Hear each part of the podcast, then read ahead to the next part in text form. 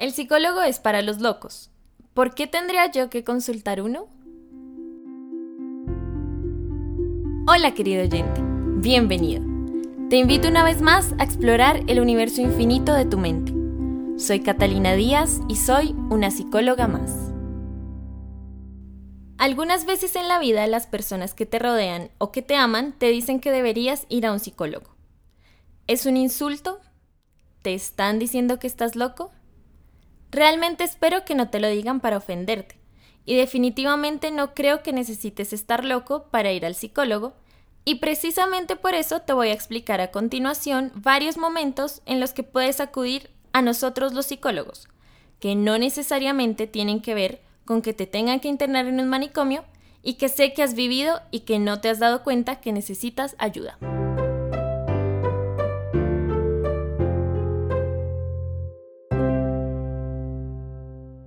En primer lugar, puedes necesitar ir al psicólogo si te estás sintiendo raro contigo mismo, si tienes síntomas extraños que no te están dejando vivir como siempre has vivido, o que interfieran en tu vida normal, como en el trabajo, el estudio o en tus relaciones personales.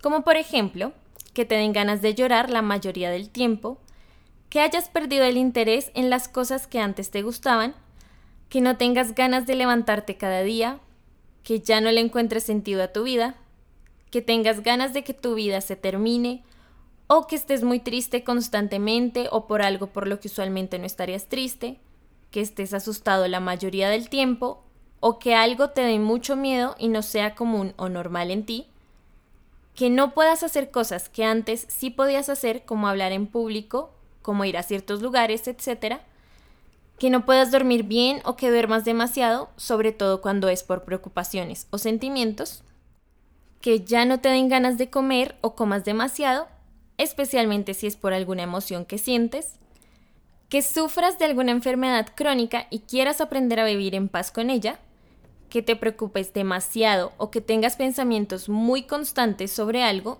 y que eso interfiera con tu vida normal, que no puedas superar algo que te pasó hace mucho tiempo y que sientas que no puedes vivir con eso, que sientas que no puedes vivir sin hacer algo o sin estar con alguien, que sientas que haces algo con mucha frecuencia y que esto esté alterando tu salud, o también puedes tener otros síntomas que tú puedes encontrar en ti que te hacen pensar que has cambiado y que te generan malestar en tu vida diaria.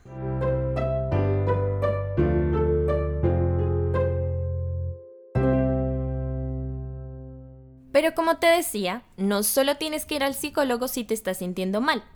También puedes consultarnos si quieres aprender nuevas habilidades para tu crecimiento personal o profesional, como puede ser hablar en público sin sentir tantos nervios, saber cómo resolver problemas o tomar decisiones en tu vida diaria, elegir una carrera profesional basado en todos los aspectos de tu vida, como tus gustos, tus habilidades, tus necesidades, o aprender a organizar tu tiempo y tu vida en general, mejorar tu autoestima y la seguridad en ti mismo, a comunicarte mejor con los que te rodean, a resolver conflictos adecuadamente, a empezar a tener hábitos más saludables que te ayuden a vivir mejor, entre otras muchas habilidades que te pueden servir en todos los niveles de tu vida.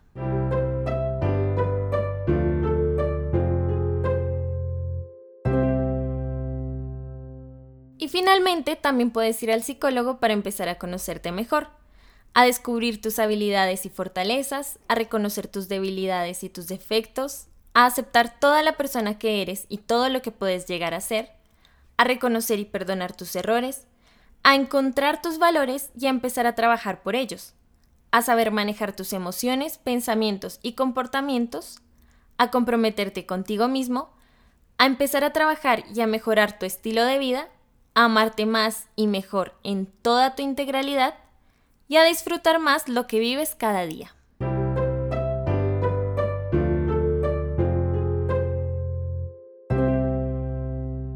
Como te has podido dar cuenta en este episodio, el psicólogo no es para los locos y no tienes que estar enfermo para recurrir a uno.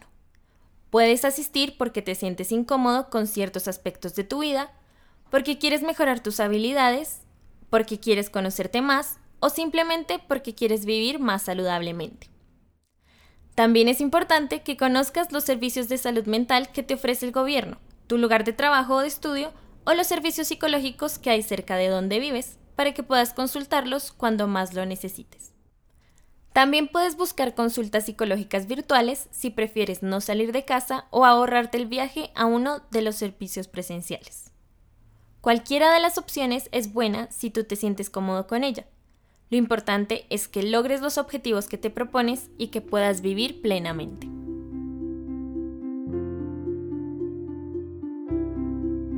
Acabas de escuchar una psicóloga más. Si tienes alguna pregunta, sugerencia o crees que me faltó algo por decir, no dudes en contactarme y hacérmelo saber a través de mis redes sociales. Gracias por darte este tiempo y por mantenerte en sintonía. Nos escuchamos en un próximo episodio.